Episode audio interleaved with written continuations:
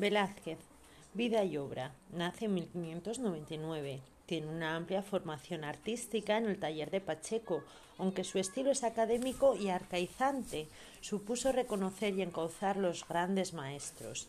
Por ejemplo, el retrato de un hombre y una mujer de Pacheco y su posición en la corte de Velázquez le permite acceder a la colección de, de obras reales, contactar con artistas extranjeros y viajar a Italia.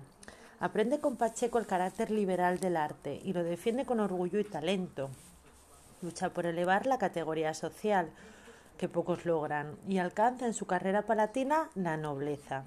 En 1623 es el pintor de rey, en 1627 es el ujier de cámara, en 1652 es aposentado real y en 1659 es caballero de Santiago culto, lector de clásicos y viajero en una España de artistas incultos y sometidos al sistema gremial. Realiza sobre todo obras mitológicas, género casi inexistente en España. Capta los rasgos más personales hermanando a reyes y a bufones en un mismo tratamiento.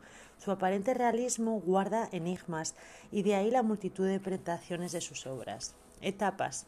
En 1599 hasta 1622 es la primera etapa, que se llama etapa sevillana. Es el mayor de los siete hermanos, de familia de hidalgos. Entra en el taller de Herrero el Viejo y luego al de Pacheco. Con 18 años hace un examen del gremio de pintores y obtiene permiso para abrir una tienda y recibir encargos. Se casa con 19 años con la hija de Pacheco. Atraído por la realidad, la reproduce mediante influencia del tenebrismo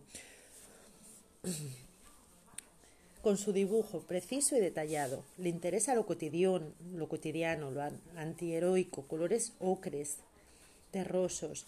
Rechaza cuadros religiosos tratados como temas de género, los llamados bodegones a lo divino. Personajes de la calle con elementos de naturalezas muertas recreando bodegones flamencos del siglo XVI en un primer plano. Y al fondo una escena religiosa, una ventana, un cuadro, un espejo, Cristo en casa de Marta María es uno de sus cuadros, otro es el aguador de Sevilla, San Jerónimo de la Fuente, la vieja friendo huevos o la adoración de los reyes. Una segunda etapa es a partir de 1622 hasta el 29, con el descubrimiento de la corte. Sube Felipe IV y el conde duque de Olivares, que faculta presencia de sevillanos, llama a Velázquez y será nombrado pintor de rey. Hace retratos a la familia real accede a las colecciones reales, obras de flamencos e italianos. Le hacen pasar del tenebrismo a una luz veneciana, de la gama terrosa al uso de grises, platas y azules. Retratos a tres, tres cuartos con influencia de Sánchez Coello o el Greco, o cuerpos enteros con atributos alusivos a su dignidad y función de corte. Fondos neutros, poco coloridos y marcados con contornos. Factura cada vez más abocetada. Obras de, Velázquez son Los borrachos, Triunfo de Baco, que este Triunfo de Baco tiene gran influencia a Caravaggio, pero avances técnicos por influencia veneciana. Retrato del conde duque y Felipe IV con armadura. En 1626 Rubens llega a España como embajador de los Países Bajos. De él aprende el color y la imaginación de las posibilidades del color y de la luz.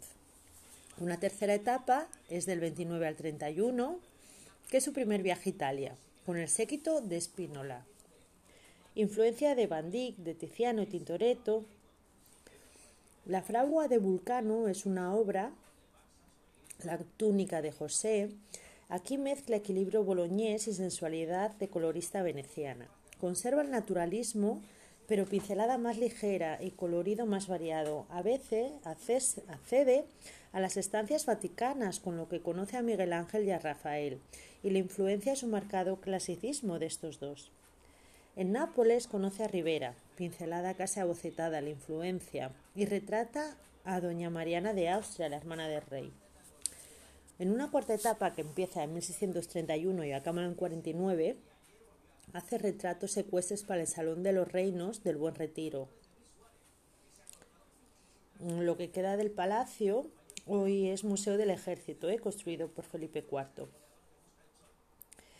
Hace los cuadros Felipe a caballo, Felipe IV, Isabel de Farnesio a caballo, el príncipe Baltasar Carlos a caballo, retrato ecuestre del conde duque de Olivares, cuadro de batallas para el Museo del Salón, la rendición de Breda, general Espínola con el general holandés. Para el Palacio del Pardo hace varios retratos con fondo de bosques y montañas de Guadarrama, inconfundibles celajes madrileños. Las obras son Felipe IV Cazador, el infante dos Fernandos de Austria, príncipe Baltasar Carlos Cazador, y de temática religiosa hace el cuadro de Marte, soldado desnudo, y los filósofos Menimpo y Isopo. Retratos hace unos enanos y bufones como Pablillos de Valladolid, y en cuestión religioso hace la coronación de la Virgen para el oratorio de la Reina. Un segundo viaje a Italia marca la quinta etapa de 1649 al 51 y la misión era ir a recoger a doña Mariana de Austria y compra cuadros de Tintoretto, Veronés. En Roma hace un retrato para el Papa Inocencio X con una pincelada extremadamente suelta, capta la personalidad cruel y vulgar del Papa. Antes, el retrato de su esclavo, Juan de Pareja, reflejando la fuerza interior y contenida grandeza hace este contraste de un papa que lo que aparece como vulgar y cruel y sin embargo su esclavo que refleja pues la grandeza que tiene la persona ¿eh?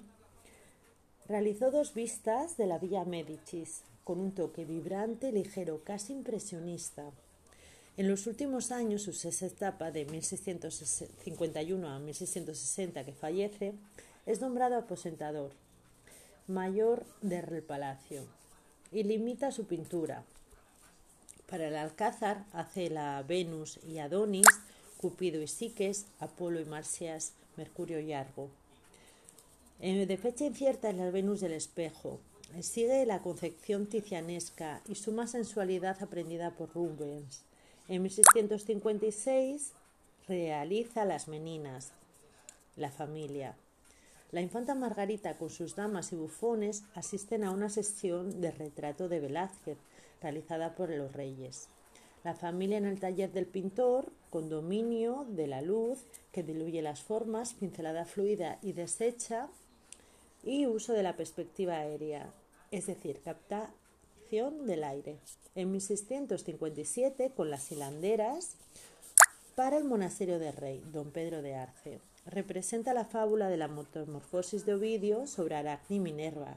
Repite el tratamiento de los bodegones a lo divino de la primera etapa. Homenajea a Tiziano en el rapto de Europa, que está en el tapiz del fondo que teje Aracne. Los retratos de Velázquez son la infanta Margarita, el infanta María Cristina, María Teresa, el infante Felipe Próspero, retratos de Felipe IV, en el que aparece envejecido y entristecido.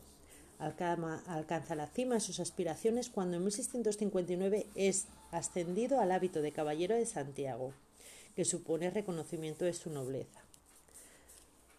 Es un éxito eh, Velázquez eh, claro y, y reconocido en su tiempo. No crea escuela porque su arte no se difundió fuera de los ámbitos cortesanos. A sus obras accedieron pocos como Lucas Jordán y pintores reales, admiradores de su obra. En 1919 el Museo del Prado se abre al público y sus obras son expuestas y esto influenciará a Goya, a Manet o a Picasso.